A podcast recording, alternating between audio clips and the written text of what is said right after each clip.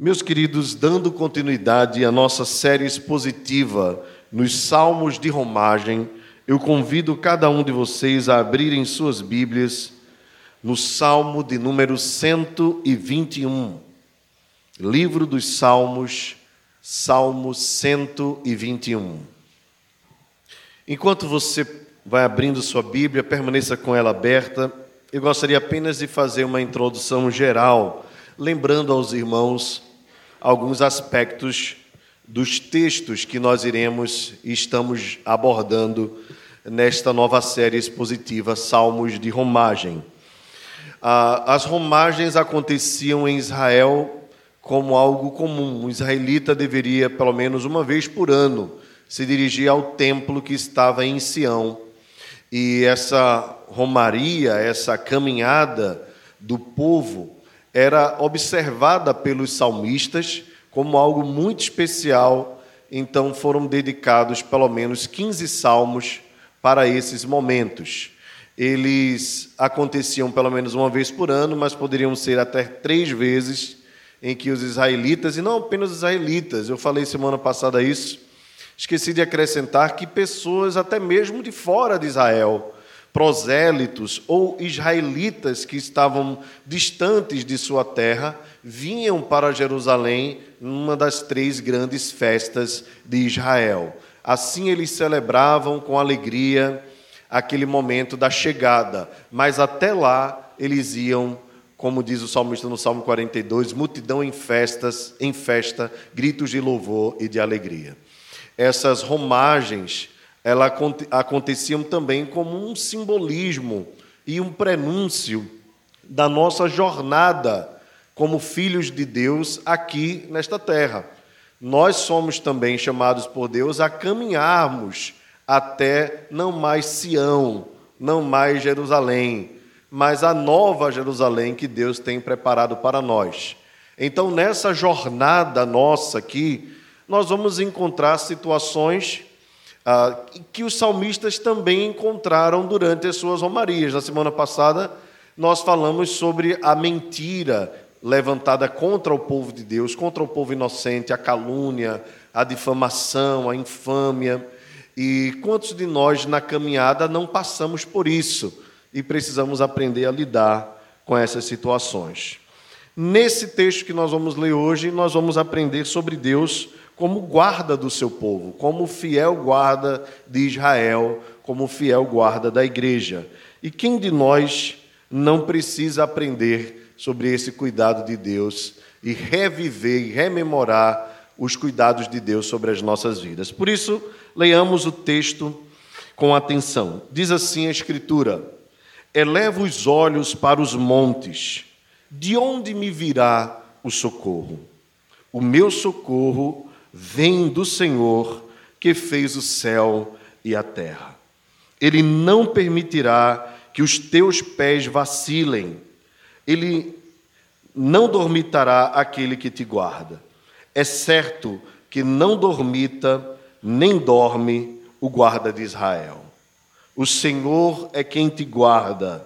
O Senhor é a tua sombra à tua direita. De dia não te molestará o sol nem de noite a lua. O Senhor te guardará de todo mal, guardará a tua alma. O Senhor guardará a tua saída e a tua entrada, desde agora e para sempre. Amém. Baixa a sua fronte mais uma vez e eu convido você a orar comigo ao Senhor, pedindo a Ele que fale ao nosso coração Ó Pai de amor, estamos diante da tua presença, diante da qual nós tememos e reconhecemos a nossa pequenez e a nossa incapacidade de conhecer por nós mesmos o caminho melhor, os teus planos. Por isso, Senhor, nós nos alegramos em termos as Escrituras abertas, a tua palavra em nossa própria língua a fim de que nós possamos compreender. Nós nos alegramos porque temos este espaço para podermos explicar e compreender as Escrituras. Queremos, Senhor, sair daqui decididos a termos novas posturas diante do reconhecimento da tua grandeza, da tua fidelidade, da tua majestade, do teu cuidado para conosco. Faz isso, Senhor. Aplica a tua palavra aos nossos corações, em nome de Jesus. Amém. Os irmãos têm no boletim um espaço para anotações, caso queiram usufruir deles. Meus irmãos, eleva os olhos para os montes. Em Israel era comum encontrar muitos montes. E quando o povo se dirigia a Sião, eles estavam, o povo estava se dirigindo exatamente para um monte. O Monte Sião era um deles. Não sei se você lembra, mas um dos salmos que nós costumamos cantar, os que confiam no Senhor, diz: Como em volta de Jerusalém estão os montes. Então, aquela região era uma região de muitos montes, de muitas montanhas. E Sião era uma delas. Então, o salmista, enquanto vai caminhando, lembre bem que era um salmo de romagem, então, dependendo da região de onde ele saísse, ele poderia encontrar inúmeros montes. E nós não temos aqui uma, pelo menos na região metropolitana, uma perspectiva, uma visão a respeito disso. Mas quando você viaja, eh, principalmente para o lado da Paraíba, você vê aquela parte lá das planícies, né, da, da Borborema, né, aqueles montes altíssimos ao lado daquela BR, ou aquele monte altíssimo. Né? E, e é uma visão muito linda. Mas pessoas que moram, por exemplo, não sei se você já viu um programa é, que passa na TV Brasil, que é o Brasil visto por cima. E é muito bonito, porque é, é uma perspectiva né, de, de, de, quem olha de cima para baixo. Então você vê os montes altíssimos, principalmente na região de Minas Gerais, do Rio de Janeiro.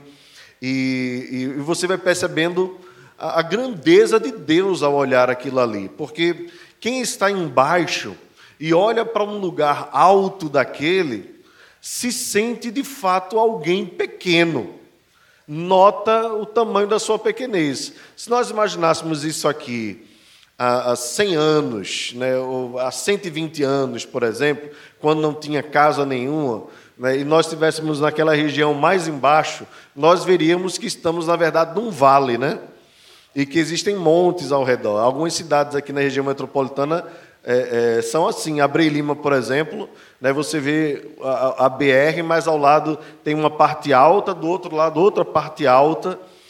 As casas escondem um pouco dessa visão.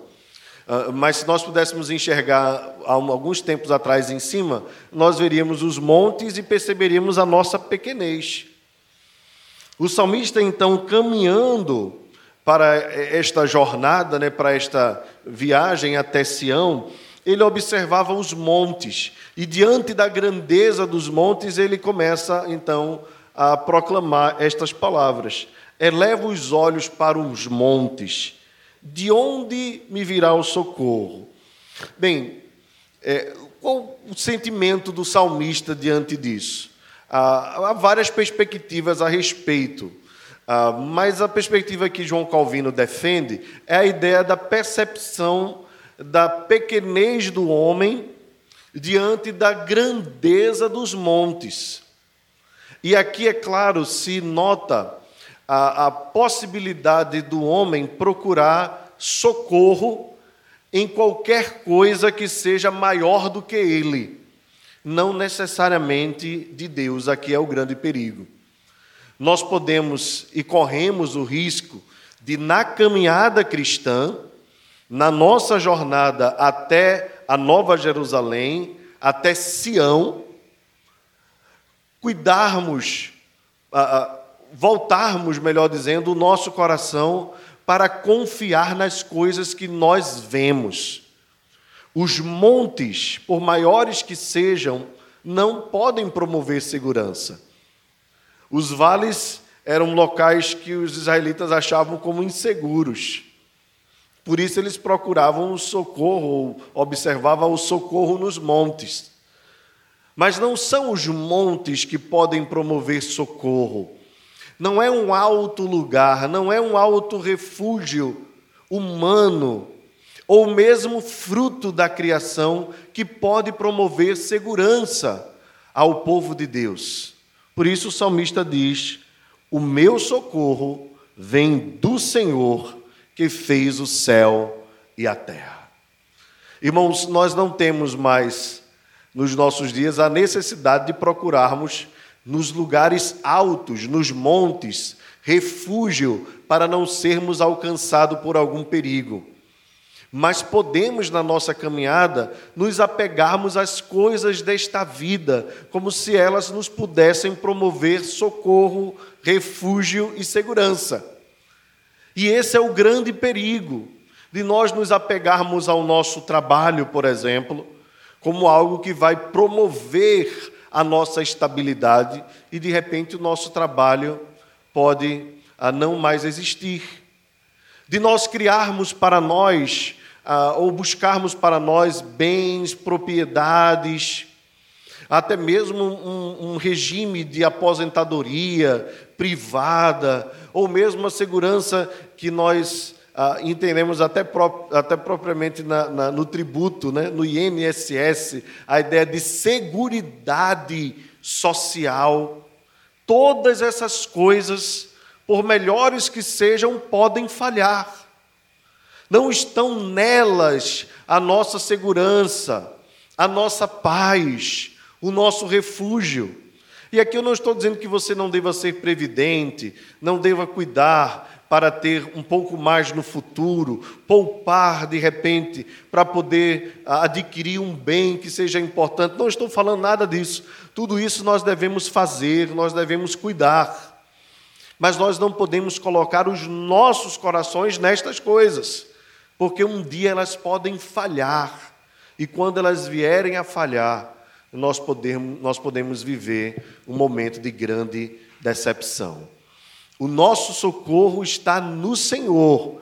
E aqui o salmista, quando olha para o monte, diz: Não é a criação quem me promove segurança, mas é o Criador do céu e da terra.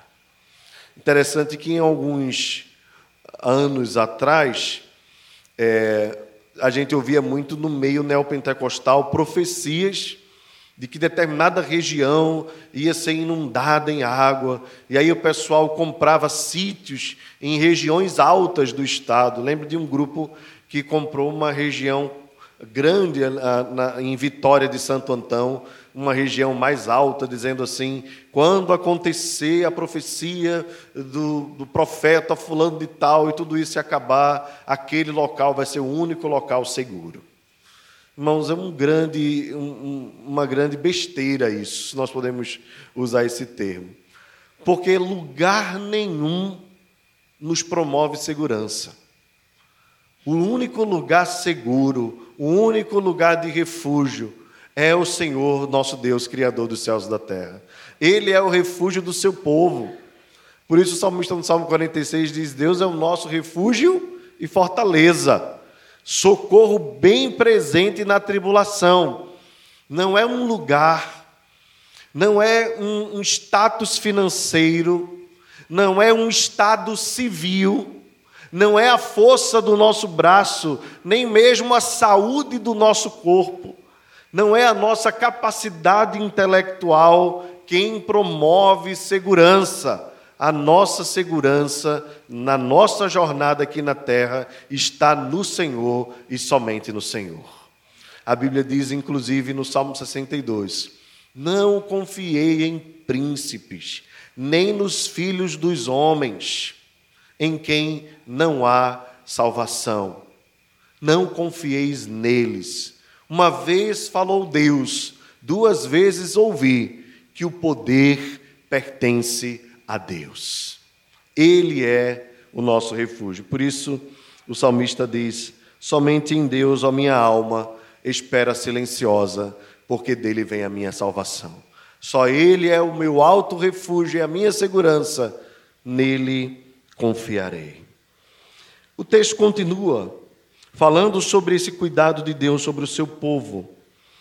O texto diz, no verso 3, vamos ler todos juntos? Ele não permitirá que os teus pés vacilem. Amém. Ele não permitirá que os teus pés vacilem. Ah, a ideia aqui do, do vacilar, do tropeçar, tem o sentido de escorregar, de cair, de cambalear. E, meus irmãos, é certo que numa jornada do povo de Deus, você imagina aquele povo todo, milhões de pessoas sendo guiados ao mesmo local, num caminho que não era ah, reto, plano em todos os momentos. Mulheres, crianças, idosos, gestantes. É certo que em algum momento alguém ia tropeçar. É, era um local pedregoso, né? O terreno não era um terreno aplanado. Então é possível que o salmista observasse no meio da caminhada algumas pessoas levando topadas e caindo. Né? Há pessoas que são especialistas em levar topadas, né? Você deve conhecer alguém. Tropeça em tudo, tropeça até no vento. Né? Então você imagina alguém num caminho como era o caminho de Israel antigamente. Então é possível que o salmista tenha observado essa característica de enquanto na caminhada o povo se dirigia, eles tropeçassem. Então o salmista diz assim: Deus não permitirá que os teus pés vacilem. Aqui uma outra ideia do vacilar tem a ver com o cansaço mesmo das pernas. Como eu disse aos irmãos na semana passada, quando eles se dirigiam para Jerusalém nessa romaria, eles levavam as tendas, porque não era uma caminhada de um dia. Às vezes demorava algumas semanas essa caminhada, essa jornada. Então, além dos animais e, e, e de vários acessórios, eles levavam uma tenda ou tendas para poderem descansar durante o período da noite. Você deve lembrar bem que o, o deserto, ou regiões desérticas como aquela, traz um calor enorme durante, um dia, durante o dia e um frio durante a noite, e às vezes até com tempestades de areia, por conta da ventania. Então era comum que eles levassem todo esse, todo esse material e essa quantidade de gente na caminhada. Então é possível que uma hora ou outra as pernas de alguém dessem uma vacilada, desse uma cambaleada. Então o salmista, observando essa essa cena ou essas cenas, ele fala a respeito do cuidado de Deus para com o povo, dizendo: Deus não vai permitir que você canse ao ponto de cair. Deus não vai permitir que você escorregue ao ponto de ficar prostrado. Deus não vai permitir que você tropece ao ponto de cair. Ele vai guardar os teus pés para que você não vacile ele não vai dormir enquanto guarda a tua vida. Meus irmãos, por que isso é tão importante nós entendermos, compreendermos e guardarmos no nosso coração? Porque nós temos a, a característica de acharmos que os, os nossos passos são muito, muito firmes. Nós temos uma segurança natural que é um tanto quanto perigosa. Eu não estou falando de apenas autoestima ou de, de autoafirmação, eu estou falando de arrogância, de independência, da não observação de que é Deus e somente Deus aquele que pode dirigir os nossos passos. A Bíblia diz que o homem faz planos, mas o Senhor é quem lhe dirige os passos. Portanto, é Deus quem vai nos segurando por isso nós cantamos aquele hino que diz: Com tua mão segura bem a minha, pois eu tão frágil sou, ó Salvador. Essa canção é, é mais bíblica do que aquela que diz: Segura na mão de Deus e vai. Porque a ideia do segura na mão de Deus é que nós, com a nossa própria força, temos condições de nos mantermos firmes se nos segurarmos em Deus. E não é assim. A verdade é que é Deus quem nos segura. É Deus quem nos sustenta. Embora eu acredite que o objetivo do autor tenha sido outro, né? Mas não caiu legal, segura na mão de Deus. É melhor, Senhor, com a tua mão, segura bem a minha, pois eu tão, tão frágil sou, ó Salvador, que não consigo dar sequer um passo sem teu amparo, Cristo, meu Senhor. É o amparo de Deus que nos sustenta, que nos permite não cairmos e não ficarmos prostrados. E digo mais aos irmãos: a Escritura diz que se o crente cair sete vezes, sete vezes Deus o levantará. Que Deus maravilhoso é esse que nós temos. Meus irmãos, é por isso que nós podemos nos apegar e devemos nos apegar a Deus na nossa jornada. Se há um cansaço espiritual sobre a sua vida, talvez por conta da jornada estar sendo longa, pelos percalços da caminhada, pelas pedras que existem no caminho, tenha certeza, Deus está olhando a tua vida. Deus está guardando a tua vida. Seja um problema de saúde, seja uma dificuldade familiar, sejam as decepções que acontecem no ambiente de trabalho, as perseguições que assolam as nossas vidas, sejam quais forem as más notícias que cheguem ao nosso coração, não nos atemorizemos, Deus está conosco, Deus está a nos guardar, está a segurar os nossos passos, a nossa jornada, a manter a nossa mão apegada à mão dEle e sustentados pelo Senhor, nós vamos conseguir chegar até a jornada final. O Senhor está conosco, não nos abandona, não nos deixa, não dormita. Observe o texto no verso final do verso 3 e verso 4. O texto diz: Não dormitará aquele que te guarda. E o verso 4 continua dizendo: É certo que não dormita nem dorme o guarda de Israel. Nós já falamos sobre isso algumas vezes, mas eu gostaria de lembrar aos irmãos. A ideia aqui tem a ver com cochilo. Sabe aquele cochilo rápido? Geralmente a gente a gente dá alguns apelidos, né, para esse cochilo. Não sei quais são que os irmãos usam, né? Mas às vezes é uma bicada de galinha, né? Aquela aquele negocinho rápido que alguns irmãos, pouquíssimos, né, dão durante o sermão, né, quando o sermão prolonga um pouquinho, quando o dia foi cansativo. Aí alguns, eu penso que os irmãos estão concordando comigo, né? Mas é às vezes o sono que pega. É, ou de repente alguns irmãos podem fazer isso enquanto é, trabalham no computador. Eu lembro de, de quando Giovana era pequenininha ainda. Lembro que Catiana estava de resguardo e não conseguia levantar sozinha da poltrona por conta da, da cirurgia, e de eu ser acordado por ela, ela me chamando, eu com a cara no computador, babando.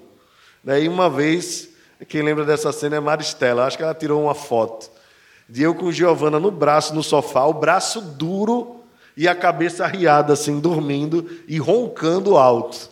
Mas o braço duro, não derrubei Giovana de jeito nenhum. Eu acho que era o instinto paterno. Mas o corpo não aguentou o cansaço e eu cochilei. Bem, Deus nem isso faz.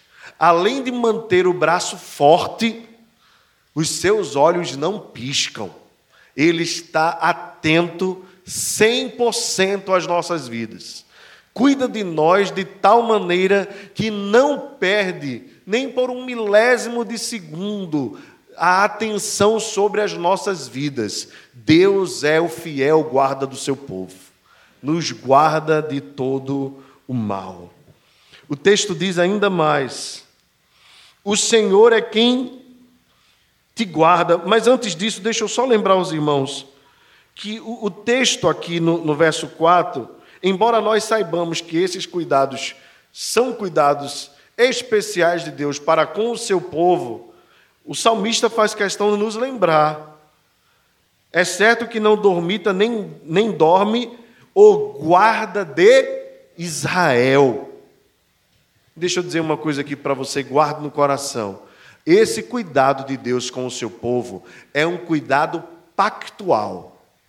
Pactual. Tem a ver com a doutrina da aliança, com a doutrina do pacto com o fato de que Deus escolheu para si um povo E dentro desse, desse pacto, dessa aliança que Deus fez, há o cuidado de Deus nos guardar, nos proteger. É, é como se fosse, se nós pudéssemos ah, transmitir ou, ou traduzir para uma linguagem mais, mais humana, é como se fosse o pacto do casamento. Quando o noivo tira a noiva do altar, ele antes via de regra, é, é o pai quem está trazendo, não é? Então, o pai quem cuidou, o pai é quem, junto com a mãe, logicamente, manteve a criança, trocou as fraldas, e quando a gente pensa isso, quem tem filha, né, o coração já vai se partindo, né? Porque você troca as fraldas, você investe no leite, você paga a escola, você paga o plano de saúde, você protege, aí vem um cara que aparece lá no final né? e, vai, e vai tomar a sua filha, e você, como pai, está dando os últimos passos do seu. Isso é terrível, irmãos. Todo pai deveria ter um fuzil. Todo pai. Porque, e eu creio que até lá vai ser, vai ser liberado, né? Para a gente poder possuir esta benção. então, você pensar como pai, que aquele cara que vem lá da frente ele vai simplesmente te dar um abraço, um sorrisinho. E vai pegar sua filha. É, mas brincadeiras, brincadeiras à parte. É, quando o, o, o noivo pega a mão da noiva e terminada a cerimônia, ela não sai mais com o pai, mas sim agora com o seu esposo. Ele passou a assumir o compromisso de guardá-la, inclusive dando a sua própria vida em risco para isso. Então, essa é a nossa percepção de aliança. A aliança de Deus ela é muito maior e mais ampla, mas traz o sentido de que Deus firmou conosco um pacto, e esse pacto ele é tão forte que ele não pode ser quebrado. E mesmo quando nós cambaleamos pelos nossos próprios pecados no caminho, Deus não nos deixa. Deus continua sustentando os nossos passos, sustentando as nossas vidas e dizendo: Eu não vou deixar que você caia. É por isso que o texto diz: Ele é o guarda de Israel. Traduzindo para a nova aliança, Ele é o guarda da sua igreja. Ele é quem guarda o seu povo. Ele é quem guarda a sua comunidade, ao mesmo tempo que ele guarda um povo todo ele guarda cada um de nós individualmente, nos conhecendo pelo nome, sabendo os caminhos que nós trilhamos, Ele vai adiante de nós. E o detalhe aqui é que nós sabemos que Deus pode se utilizar de várias formas para nos guardar. Ele pode usar os meios naturais ou a criação, ele pode utilizar inclusive os anjos. A Bíblia diz que o, anjo do Senhor está ao redor do seu povo. Mas aqui o texto nos diz que é o próprio Deus quem nos guarda. Então, mesmo quando Deus envia os seus anjos para nos proteger, ele não descansa de nós, ele continua zelando e velando pelas nossas vidas. Ele tem um pacto com a sua igreja, ele tem um pacto com o seu povo. O Senhor é a tua sombra, verso 5. O Senhor é a tua sombra à tua direita. Os irmãos sabem bem que a sombra é aquela que não nos deixa, não é? Você pode ir por, pelo caminho que for, e a tua sombra sempre estará diante de ti. Não dá para fugir. O que o texto está dizendo é que o Senhor estará sempre presente na sua vida. E a sombra à direita, você deve lembrar bem que sempre a ideia de direita é a ideia do braço forte de Deus, da proteção, da autoridade, ok? Via de regra, o braço direito é o braço da força, ok? É claro que ah, existem muitos canhotos, mas via de regra, o braço da força é o braço direito. Então é nesse, é nesse sentido que o salmista diz: O Senhor é aquele que está diante de ti para te guardar, não te deixa, como a sombra não pode deixar o nosso corpo quando projetado diante da luz, Assim Deus não pode nos deixar. Ele tem um pacto conosco, ele tem uma aliança conosco. No verso 6, nós falamos um pouco sobre ele. De dia não te molestará o sol, nem de noite a lua. É, que, que, moléstia, né? que, que é, desconforto poderia trazer ah, o sol e a lua. É como eu falei, o, o, a região árida de Israel trazia consigo essa característica. De manhã, um sol muito quente e à noite, frio. Essa temperatura sendo mudada de forma bruscamente poderia trazer desconforto para os romeiros que estavam na caminhada. Então, o salmista, observando isso, e talvez também tendo na sua mente uma alusão àquilo que Deus fez com o povo de Israel no deserto, proferiu essas palavras. E o que é que Deus fez com o seu povo na caminhada rumo à terra prometida quando eles saíram do Egito? Lembra que a Bíblia diz que Deus colocou uma coluna de nuvem durante o dia e à noite uma coluna de fogo. E isso ia caminhando com o povo, com certeza aliviando o calor do dia na caminhada, na jornada. E na noite, diante do frio extremo que um deserto pode trazer, ah, ah, talvez 50 graus ou 45 graus durante o dia, e à noite podendo chegar até a ficar zero grau. E com o vento, essa temperatura poderia até baixar mais. Então, à noite, Deus fazia uma coluna de fogo e o povo era aquecido durante a jornada. Então, Deus era o guarda do seu povo de tal forma que o mantinha durante a caminhada, tanto de dia quanto de noite. E aqui, irmãos, Deus precisou intervir dessa, intervir dessa forma, porque para nós isso faz toda a diferença.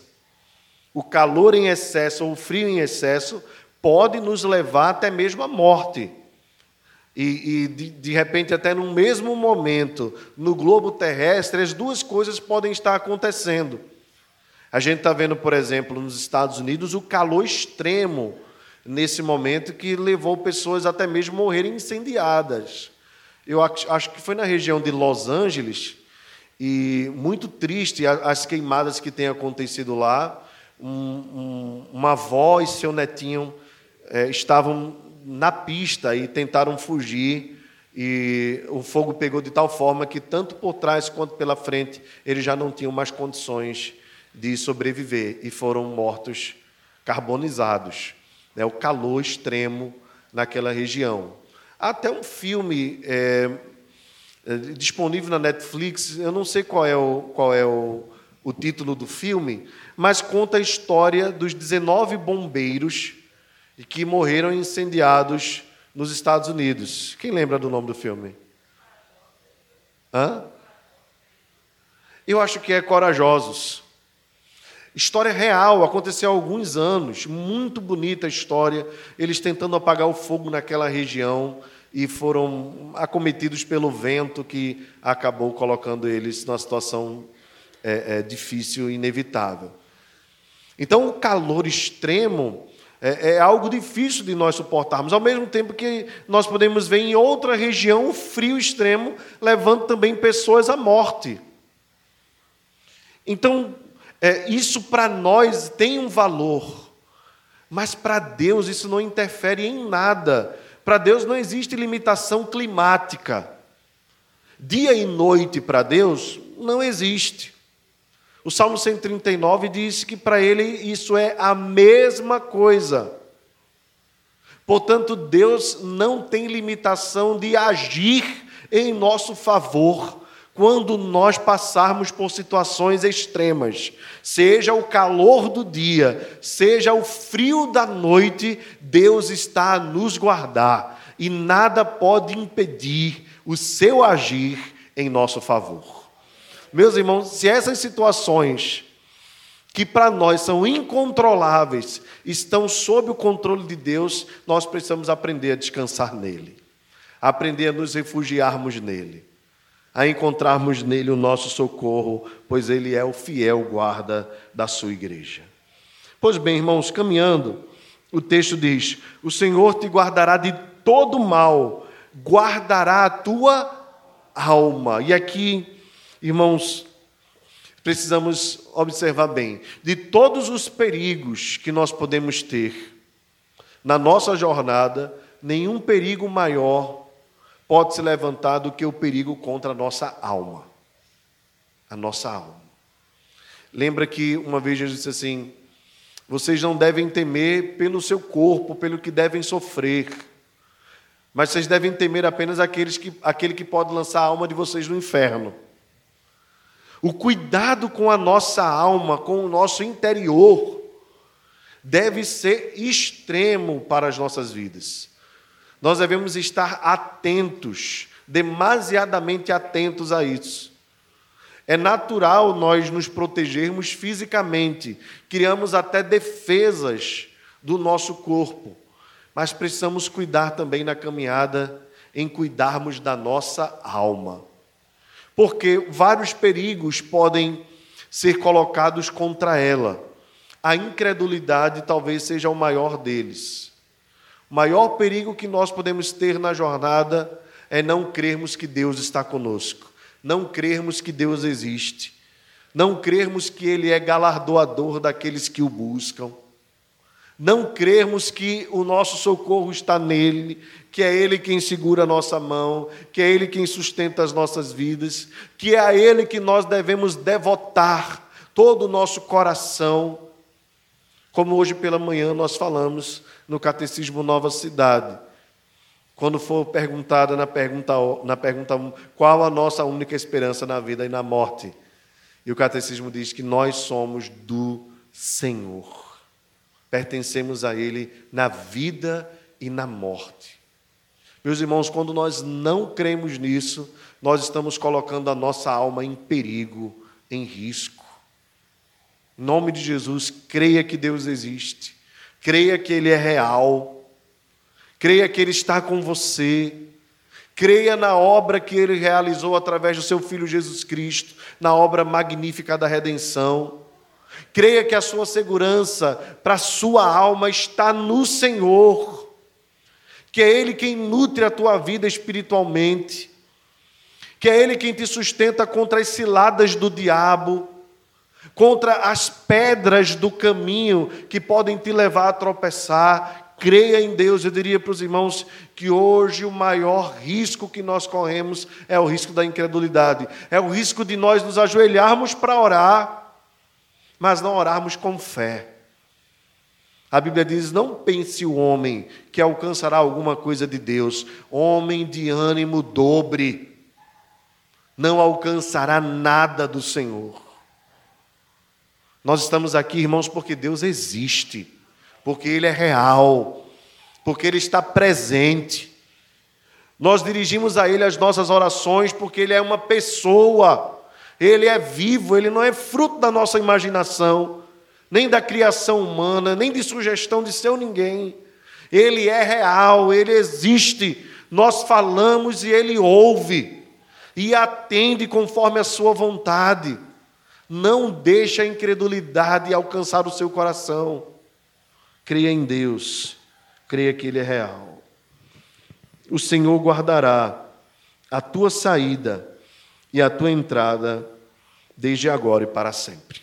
Quando o jornaleiro, aquele que seguia a jornada, o romeiro, né, que seguia a romagem, saía da sua casa, talvez deixando algum parente impossibilitado, o parente ficava sempre na expectativa de que ele fosse, mas voltasse o seu parente. Assim, muitas mães acordam pela manhã, preparam o café dos seus filhos, ou as esposas preparam o café dos seus esposos e os veem saindo para trabalhar. Ou até mesmo o casal, né, que sai ambos para o trabalho marido e mulher. E nós não sabemos o que o dia nos espera. Semelhante à jornada que o povo fazia. Quem pode garantir o sucesso da jornada? O homem? Não pode. Você pode garantir que ao sair de casa vai voltar? A Bíblia diz o que em Tiago? que nós não devemos dizer assim: amanhã faremos, compraremos, negociaremos. Mas se Deus quiser, se Deus permitir, nós já vimos casos, por exemplo, de pessoas que colocaram o pé na calçada e não conseguiram mais voltar para dentro da casa, talvez por conta de um assalto, de um acidente, de um homicídio. A jornada do nosso dia, irmão, se na verdade a nossa jornada aqui na terra, humanamente falando, é insegura e improvável. Mas quando nós confiamos ao Senhor as nossas vidas, quando nós deixamos as nossas vidas é, sob o controle de Deus, que sempre terá o controle de todas as coisas, quando nós confiamos a Ele a nossa jornada, nós estaremos seguros debaixo da Sua mão, debaixo da Sua proteção. Seja no carro, no avião, no ônibus, no metrô, ou mesmo a pé ou de bicicleta, Deus está conosco, é Ele quem nos guarda. Meus irmãos, a mesma coisa nós precisamos entender quanto à nossa caminhada espiritual até a Nova Jerusalém espiritual. Desde que nós entramos na família da aliança, até o final da nossa jornada, é Deus quem vai nos guardar, é Deus quem vai nos sustentar. Não são os nossos próprios méritos, não é a nossa própria força, não são as nossas próprias atitudes, nem o nosso comportamento que nos mantém seguros, preservados por Deus. Mas a verdade é que o próprio Deus é quem nos sustenta na caminhada. Portanto, a perseverança dos santos, a verdade, é a segurança que Deus promove aos santos de saberem que, uma vez alcançados pela graça, estarão seguros até a jornada final. Em outras palavras, uma vez que somos salvos pelo Senhor, somos salvos para sempre, sim, pois Ele é quem sustenta as nossas vidas. Quando nós olhamos, irmãos, para os montes ao nosso redor e queremos buscar segurança, a verdade é que esses montes diante de Deus não são nada embora possam parecer para nós grandiosos, para Deus, até os altos montes não são nada diante dele. O nosso socorro vem do Senhor, Criador dos céus e da terra. Meus irmãos, quando nós aplicamos esse texto à pessoa bendita de Jesus, nós tiramos uma lição que devemos guardar em nosso coração. Qual é o monte da nossa salvação. Não é mais o monte Sião. Não é mais Jerusalém o local onde nós nos sentimos seguros. Embora lá estivesse o templo do Senhor, a verdade é que aquilo ali tudo era um símbolo. Um símbolo daquele que é o templo de Deus, a verdadeira habitação de Deus. O homem pode olhar ao seu redor e procurar salvação em muitas coisas, em muitos montes. Mas só na pessoa bendita de Jesus nós podemos encontrar a verdadeira e plena salvação.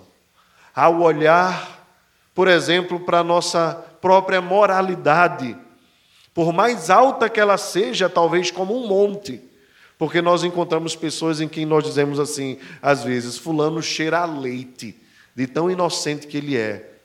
Fulano é tão bom que não há ninguém como ele. Veja que, por exemplo, a Bíblia disse até a respeito de Jó, o próprio Deus disse: Não há homem como ele na terra. Mas até Jó precisou de um Salvador. E esse Salvador é Jesus Cristo. Alguém pode olhar para aquela jovem virgem chamada Maria a quem Deus disse assim: Olha, ela é agraciada, é bem-aventurada, disse o anjo do Senhor. Ela é especial.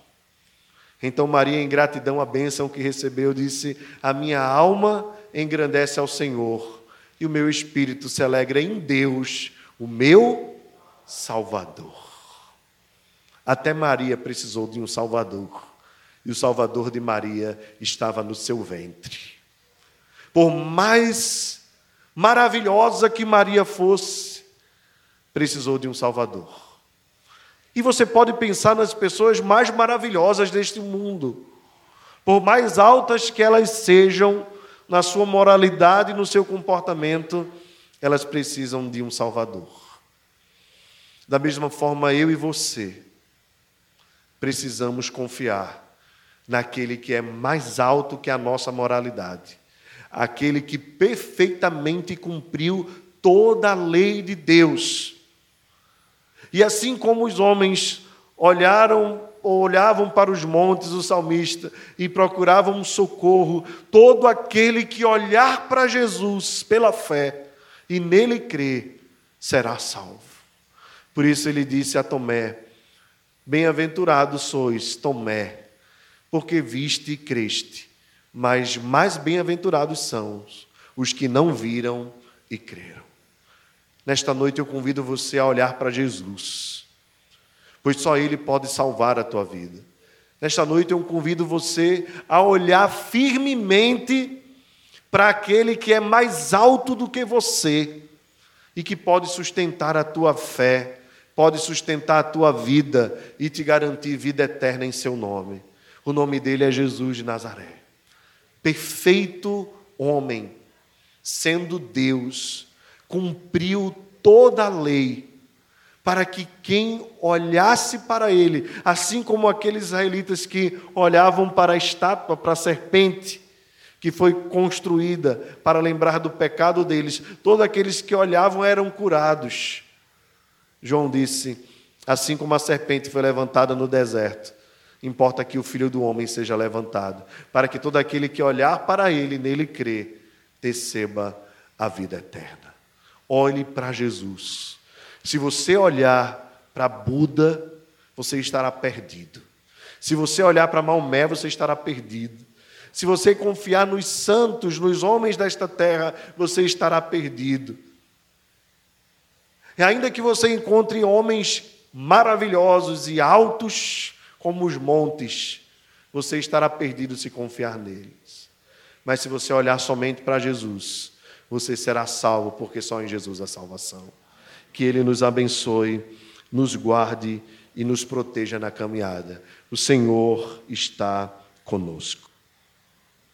Vamos orar ao Senhor. Pai querido, louvamos o Teu nome pelo grande privilégio de podermos abrir a Tua palavra, meditar nela e compreendermos a Tua vontade sobre as nossas vidas.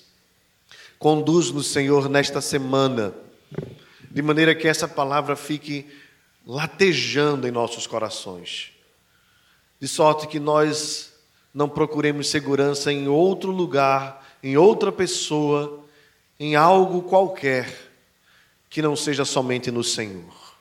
Obrigado, Senhor, porque no Teu Filho Jesus e somente nele há salvação. E nós podemos olhar para Ele pela fé firmemente, porque Ele é o autor e consumador da nossa fé, e continuarmos na jornada, sem vacilar, pois aquele que prometeu é fiel. Continua cuidando de nós, Senhor. Guarda-nos de todo mal. Nós te pedimos estas bênçãos, em nome do Teu Filho Jesus Cristo.